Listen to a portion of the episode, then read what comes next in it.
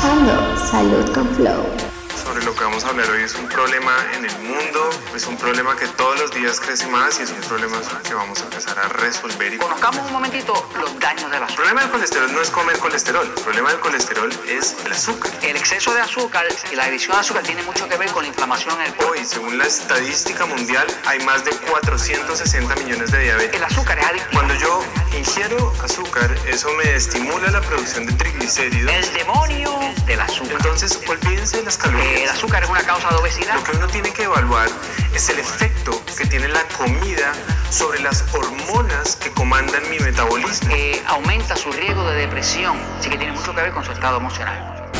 Estás escuchando Salud con Flow. Salud con Flow. Dímelo, dímelo, dímelo, dímelo, dímelo, mi gente, bienvenidos una vez más a tu podcast Salud con Flow. Hoy, quinto episodio directamente desde la península ibérica, quien te habla, Tony Blanco Music de Maracay, Venezuela, para todos ustedes. Hoy hablaremos de por qué le tenemos miedo a las grasas aquí en Salud con Flow.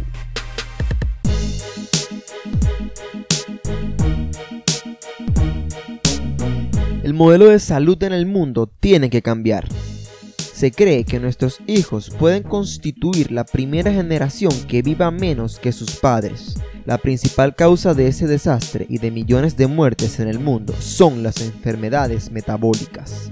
Las evidencias están ahí, pero parece que no queremos verlas o que algunas grandes y poderosas compañías multinacionales no quieren que las veamos.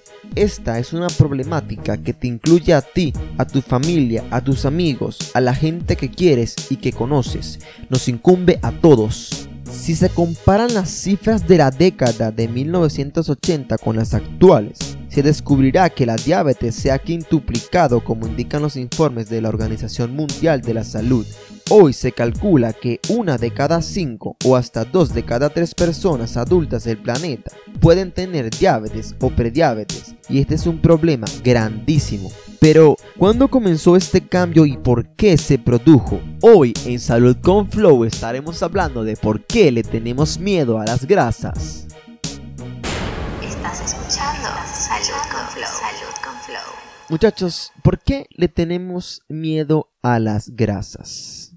Una amiga me decía hace poco que estaba en el gimnasio y le preguntaba, ¿y qué tal? ¿Cómo estás comiendo? ¿Qué tal la nutrición? ¿Cómo va eso? Me decía, sí, todo bien, Tony, estoy entrenando fuerte y la comida, pues tú sabes, comiendo a la plancha, muy bajito en grasa. Y yo me quedé pensando, pero bajo en grasa, ¿por qué? O sea, ¿por qué? ¿Por qué eso de las grasas? ¿Por qué pensamos que la grasa de la barriga es la grasa que ingerimos? ¿De dónde vino este miedo por las grasas? Déjenme contarles una historia. En 1950, gracias a las mejoras y a los avances en la tecnología médica, se llevaron a cabo unos estudios de anatomía que revelaron que en las arterias obstruidas de diversos pacientes había depósitos de grasa. Grasa. Una palabra que desde ese momento se convertiría en la protagonista de las pesadillas de media humanidad. Este temor fue avivado por una investigación llamada, escúcheme bien muchachos, una investigación llamada El estudio de los siete países, publicado en 1958 por el biólogo estadounidense doctorado en fisiología Ansel Keys. Recuerda este nombre, Ansel Keys. Y fíjate, era doctor en fisiología. Por eso siempre digo que no porque alguien tenga un título ya tenemos que decirle amén a todo lo que diga. El estudio de Ansel Keys se convirtió en una suerte de Biblia alimentaria en el mundo. Fue el resultado de varios años de investigaciones, que lamentablemente dejó varias conclusiones fallidas.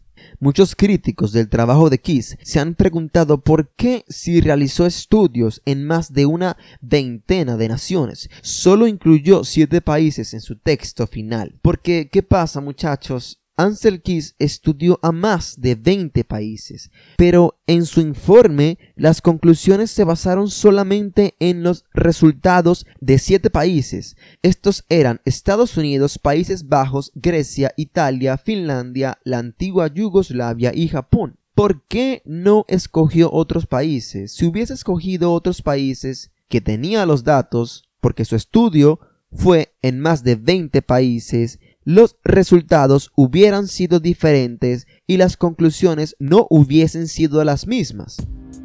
En este ensayo el investigador demostraba que en los países donde se consumía una mayor cantidad de grasa había también un mayor número de enfermedades cardiovasculares y por oposición en aquellas naciones donde ese consumo era bajo había menos afecciones de este tipo. Pero, a ver amigos, pensemos, ¿tenía razón Ansel Keys? No, pero el alcance de su investigación fue tan enorme que lamentablemente trajo muchísimos problemas y un nefasto desenlace. El investigador salió en la portada de la revista Time del 13 de enero de 1961, dedicada a la dieta y la salud.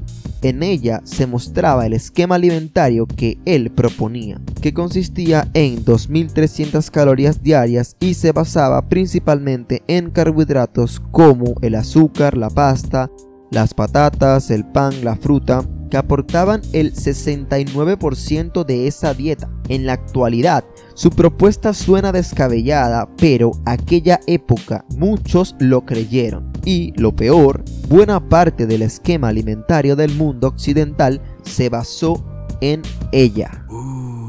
Los hallazgos de este biólogo sirvieron como fundamento para otros estudios que finalmente llevaron a que en 1977 se publicara el documento Objetivos Alimentarios para la Población de Estados Unidos. La intención seguramente no era mala, pero las indicaciones que ahí se daban reforzaron la idea de que las grasas son las principales enemigas y el terror del ser humano, mientras que los carbohidratos son la salvación de la especie. Y no es así.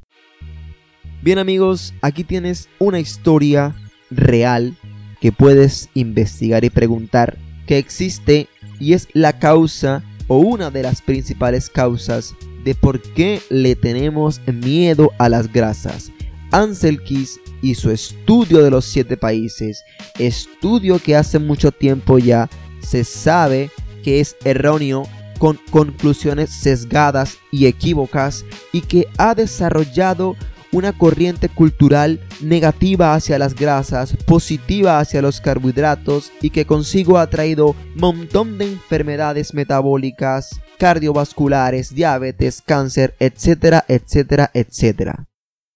A partir de ese momento, hablo de la década de los 60, 70, comenzó la locura de la industria alimentaria para tratar de quitarle la grasa a los alimentos pero cuando se elimina este componente esencial, la comida sabe de manera terrible. Entonces se preguntaban las grandes compañías de alimentos en el mundo qué hacemos para mejorar el sabor de nuestros productos.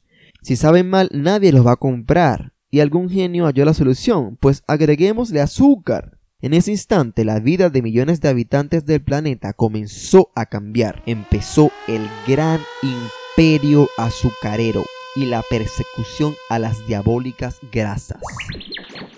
Entonces, mi gente, como pueden apreciar, fue erróneo pensar que porque la grasa aparecía en la arteria, era la grasa la culpable del problema. Y los años posteriores han demostrado que el consumo excesivo de carbohidratos, sobre todo carbohidratos refinados, son quienes por procesos de degeneración metabólica propician glicoxidación en las proteínas, inflamación en el endotelio, las paredes de las arterias, y propician acumulación excesiva de grasa. Obviamente aquí en Salud con Flow, episodio tras episodio estaremos trayéndote muchos más detalles sobre todos estos temas.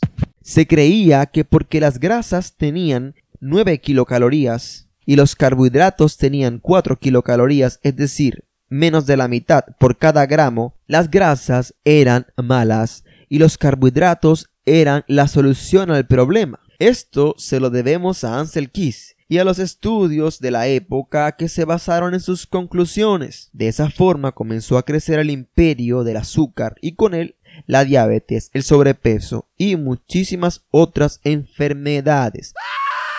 Yo quiero decir acá que puede que existiera en aquella época un factor de falta de tecnología, un factor de falta de estudios en muchos médicos y en muchos sectores involucrados en todo este tema. Pero hoy en día ya no es así. Y sin embargo la industria y las instituciones se siguen comportando de la misma manera. Y si ves algunas instituciones o médicos hablando mal del azúcar, es porque ya se ha salido de control. Es porque ya hace 20 años es un tema intapable, en donde no pueden seguir siendo tan descarados como para ocultarlo. Pero no por un tema de que quieren lo mejor para nosotros, porque de ser así, prohibirían o de alguna forma limitarían esta industria que produce constantemente tantos carbohidratos procesados y que diariamente están bombardeándonos de publicidad y que culturalmente los hemos hecho tan parte de nosotros. ¿Cómo separar a un niño de una golosina? ¿Cómo separar la tarta de un cumpleaños? ¿Cómo quitar la Coca-Cola del menú del planeta? De querer ayudarnos, las instituciones gubernamentales y de salud seguramente podrían hacer mucho más y no lo hacen. ¿Podríamos pensar que existen entonces intereses económicos tras el telón? Quiero comentarles que estoy leyendo el libro de Carlos Jaramillo, un doctor graduado en la Universidad de Harvard en los Estados Unidos, doctor de medicina funcional, que tiene un libro que se llama El milagro metabólico. Aliméntate bien, controla tu peso y convierte tu cuerpo en tu mejor aliado. Un libro 100% recomendado. Carlos Jaramillo tiene un canal en YouTube increíble donde comparte mucha valiosa información. Yo lo sigo y me parece una persona muy respetable, coherente y con mucho valor para aportar. Estás escuchando Salud con Flow. Salud con Flow. Sigo leyendo al doctor Carlos Jaramillo. Desde la década de 1970, el terror a las grasas no ha parado de crecer. El miedo a ellas se expandió gracias a las conclusiones de las investigaciones de Ansel Keys. A partir de entonces se introdujeron las dietas bajas en grasa y altas en carbohidratos.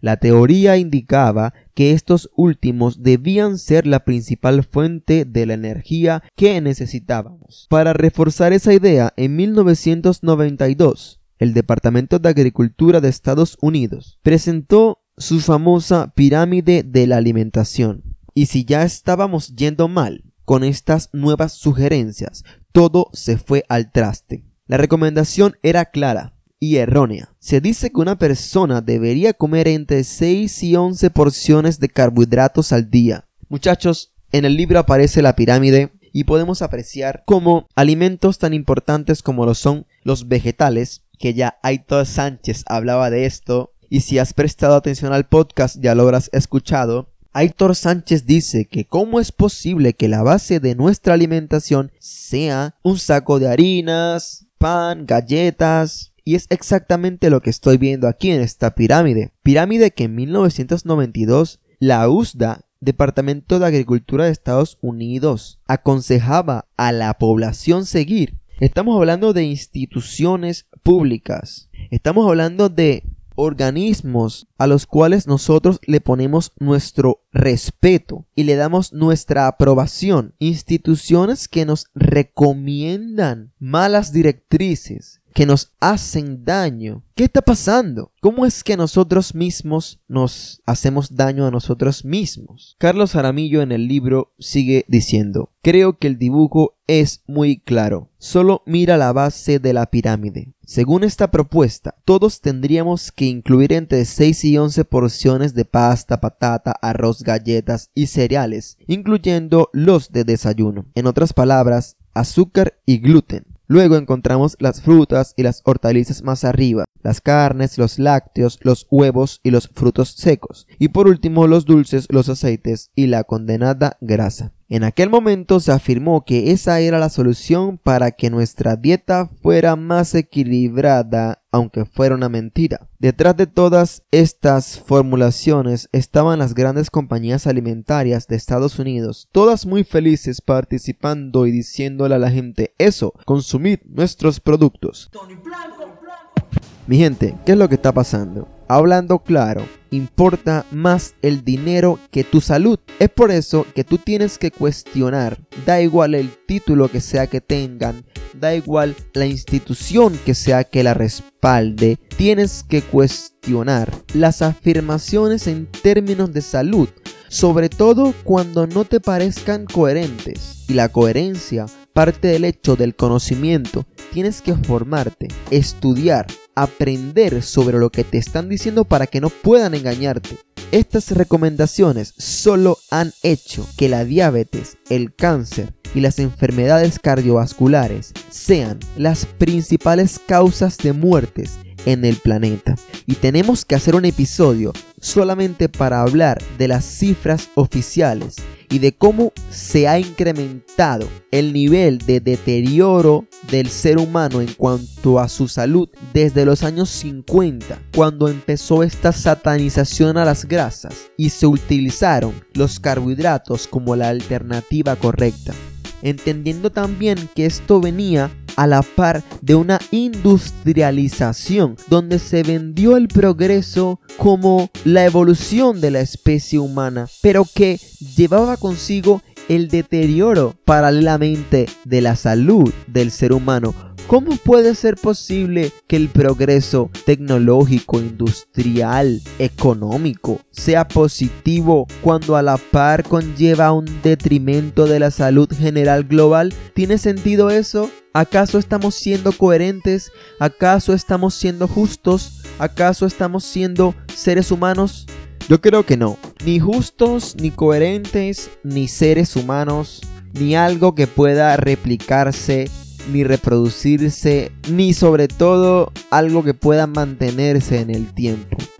Estás escuchando Salud con Flow. Salud con Flow. ¿A dónde vamos a parar con este sistema en donde existen unas personas que no les importa la salud de la humanidad, donde solo les interesa sus beneficios económicos? ¿A dónde vamos a parar en un mundo donde las instituciones gubernamentales, escuelas, universidades, profesionales, que se suponen deberían estar velando por nuestra salud e integridad, están financiados por estas empresas, están esclavizados al dinero y a las ganancias que todo esto implica donde las instituciones están de parte de esta gran industria y que solamente levantan la voz cuando el problema ya es intapable, pero no por un tema de que realmente en el fondo quieran apoyarnos, sino por un tema de que el descaro no puede ser tan grande porque la gente no es tonta. Entonces, para evitar revoluciones y evitar que la gente transforme la realidad drásticamente, pues de vez en cuando nos aprueban alguna ley, sancionan alguna empresa, les piden alguna industria algún requisito más. Sin embargo, siguen contaminando los mares, los ríos, las selvas, siguen llenándonos de enfermedades constantemente, siguen ocultándonos la verdad, siguen por la televisión vendiéndonos sus productos constantemente y nosotros seguimos creyéndoles a las instituciones, comprando comida porque tiene un signo o un sello de aprobado, de que está bien y de que es bueno, y no cuestionando ni pensando que hay más allá de todo eso. Estás escuchando Salud con Flow. Salud con Flow. No hace falta tener tantos libros ni pensar tanto para salir a la calle y mirar a la gente y darse cuenta cómo el sobrepeso y la obesidad es parte de nuestro día a día, cómo pasar por una terraza y mirar a la gente comiendo pan, alcohol y comida que no le beneficia, la hace precisamente personas más insanas, menos productivas. No hay que ser un genio para darse cuenta que la gente constantemente se está quejando de su vida, quejando de su realidad. Y cuando entendemos que la comida tiene relación en algo que se llama eje intestino-cerebro, podemos comprender aún más cómo la alimentación influye en nuestra sensación y en nuestra percepción de realidad. Es decir, los neurotransmisores que te permiten a ti sentirte alegre, motivado, animado, feliz, agradecido, están siendo afectados, están siendo inhibidos por problemas intestinales, por mala dieta, por malos hábitos, lo que conlleva a un constante rechazo de tu realidad. Ciertamente muchas personas no son así y quieren un mundo mejor, actúan diferente, comen saludable, pero lamentablemente es mucho más masiva la cantidad de personas que ignoran toda esta realidad. Y nosotros, como seres humanos, no podemos excluirlas ni alejarlas, ni pensar que no existen cuando su realidad nos afecta a nosotros también, porque estas personas serán nuestros amigos, nuestros trabajadores, nuestras parejas, los taxistas, los choferes, los cocineros, mecánicos y un montón de profesiones y oficios que constantemente están interactuando con nosotros. La salud general de la sociedad es algo que te beneficia a ti directamente. Es por eso que si tú hoy eres consciente de lo que está pasando, debes compartir este mensaje para que todos podamos ser mejor y por consiguiente tú vas a mejorar. De esto se trata muchachos, de poder entender, de poder aprender y estudiar qué es lo que está pasando, por qué creíamos que las grasas eran malas y por qué pensamos que los carbohidratos son la solución. ¿Por qué no tenemos esta información a voz populi? ¿Por qué no lo dicen por la televisión? ¿Por qué nuestros padres no lo enseñan en casa? ¿Por qué no lo dicen en las escuelas? ¿Acaso existe una conspiración para que nosotros, como seres humanos, como ciudadanos, no comprendamos estas verdades? ¿Acaso si nosotros despertásemos y aprendiésemos a comer mejor, ¿acaso les propiciaríamos un problema económico a esta industria? ¿Por qué nuestro deterioro en salud es su ganancia y su beneficio económico? ¿Por qué no generar alternativas económicas? Otros modelos de producción en donde no exista un ganar-perder, sino un ganar-ganar. ¿Por qué los productores de comida basura y procesada tienen que enriquecerse con mi deterioro de salud? Eso no tiene sentido. Si tú montas una empresa, claramente vas a querer que te consuman y que compren tu producto. No tiene sentido crear una economía basada en un servicio o en un producto que tengas que decirle a la gente, oye, cómprame, pero no me compres todos los días, cómprame de vez en cuando, cómprame una vez al año para que no haga daño. Eso no tiene sentido. Debemos buscar alternativas de producción económica en donde yo al vender estoy ganando y tú al comprar estás ganando.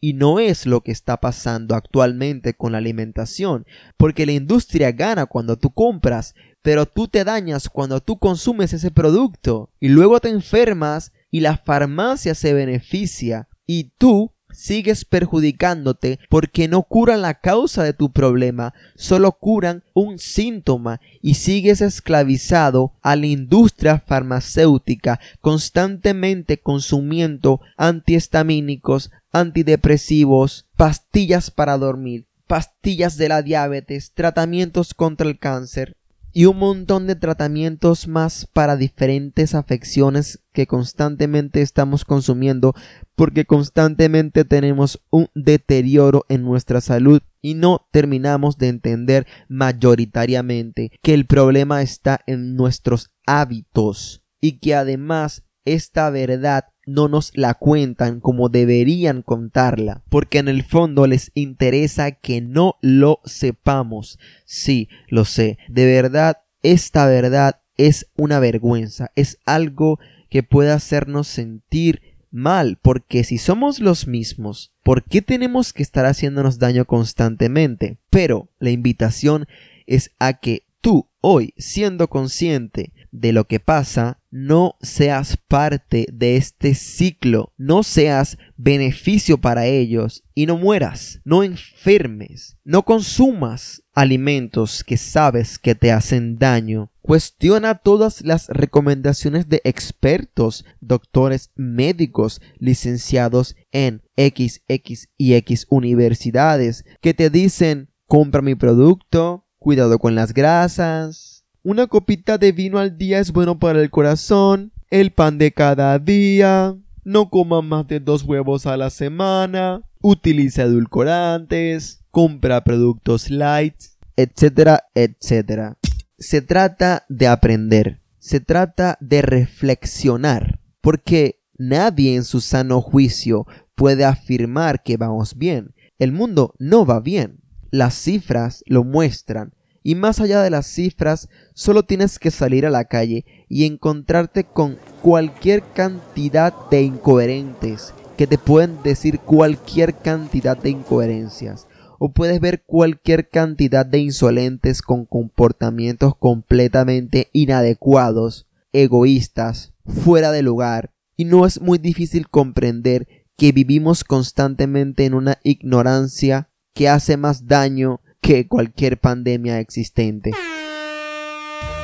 Entonces, si no vamos bien, lo que tenemos que hacer es reflexionar, compartir la información, ponernos a estudiar, porque al final lo que más amamos, lo que más queremos y lo que más deseamos que es nuestra familia, nuestros hijos, nuestras parejas, nuestros trabajos, nuestras metas, nuestro estudio. Lo que más queremos y anhelamos depende de las relaciones sociales, depende de la paz, depende del mundo, depende de la estabilidad de la ciudad, de la sociedad, depende de lo limpia que esté el agua, depende de lo limpio que esté el aire. No puedes pensar que el gobierno y las instituciones te van a proteger porque no lo están haciendo si lo hicieran hace mucho tiempo ya que prohibiesen o fueran más severos con todas las empresas que están constantemente contaminando los mares, los ríos, la tierra. Y no es un tema de que el progreso va de la mano con el deterioro del planeta. No tiene por qué ser así. No tiene que ser que es que somos muchos habitantes en el planeta. No, esa no es la verdad. La verdad es que estamos haciendo un mal uso de los recursos porque no tiene sentido que muchos millones de personas se mueran por obesidad y muchos otros millones de personas se mueran por desnutrición. Eso no es lógico. El problema es que hemos quebrantado el equilibrio natural de los ciclos de la naturaleza. Estamos sacando del agua más peces de lo que la misma especie puede regenerar. No estamos dándole tiempo a las especies de volverse a reproducir. Estamos contaminando tanto la tierra y sacando tantos alimentos que no le damos tiempo a la tierra de volver a nutrirse con los minerales y vitaminas necesarios para nuestra correcta nutrición. Existe un completo desequilibrio en cuanto a lo que realmente necesitamos y a lo que estamos recibiendo. Hay una desproporcionalidad que está dañando al planeta. Oye, el planeta es tu casa, el planeta es de todos. No puedes ignorarlo. Es un problema que te afecta a ti, directa o indirectamente. Entonces, entendiendo que no es un problema de que seamos muchos en el planeta, ni mucho menos, sino un problema de organización, vamos a propiciar esa organización. Vamos a ser más conscientes de lo que está pasando. Vamos a compartir la información. Porque si nosotros no actuamos hoy, ¿qué futuro le dejaremos a nuestros hijos. Te llenas la boca diciendo, mi hijo es lo más grande que tengo en el mundo. Muy bien, y si lo quieres tanto, ¿qué planeta le vas a dejar? ¿Qué sociedad le vas a dejar? ¿Qué mundo le vas a dejar a tus generaciones? ¿Lo has pensado? Seguramente no. Y si sí lo has pensado, eres parte de nosotros. Eres parte de los saludables con Flow, de la gente que constantemente está luchando por un mundo mejor, de la gente que cree que sí es posible, de la gente que sabe muy bien que cada acción que ella o él hace en su día a día influye en la vida y que cada vez somos más. Y que escuchar este podcast y compartirlo forma parte de las pequeñas acciones que van a hacer que las cosas cambien para mejor. Y de eso se trata este podcast. Mi gente, hoy hablamos de por qué le tenemos miedo a las grasas. Contamos la historia de Ansel Keys y de su estudio de los siete países. Gracias al doctor Carlos Jaramillo y su libro El Milagro Metabólico.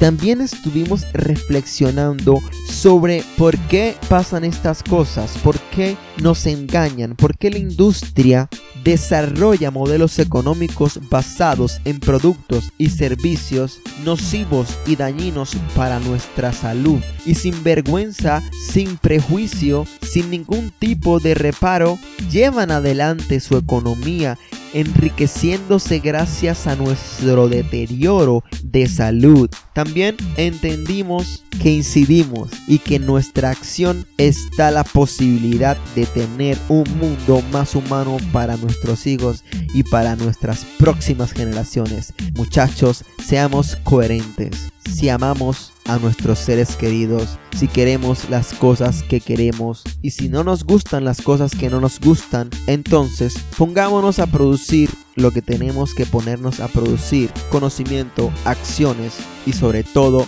buena alimentación. Mi gente de Maracay, Venezuela, quien les habló Tony Blanco Music con mucho amor y cariño para todos ustedes. Esto fue el quinto episodio de Salud con Flow.